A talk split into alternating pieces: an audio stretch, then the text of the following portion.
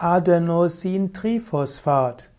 Adenosintriphosphat ist der wichtigste Energieträger des Organismus. Adenosintriphosphat bekommt die Energie aus dem Fettabbau und aus dem Kohlehydratabbau.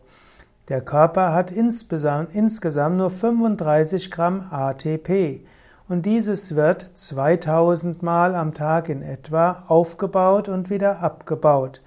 Das heißt, im Wesentlichen entsteht Bewegungsenergie und damit auch Wärmeenergie im Körper durch Aufbau und Abbau von Adenosintriphosphat.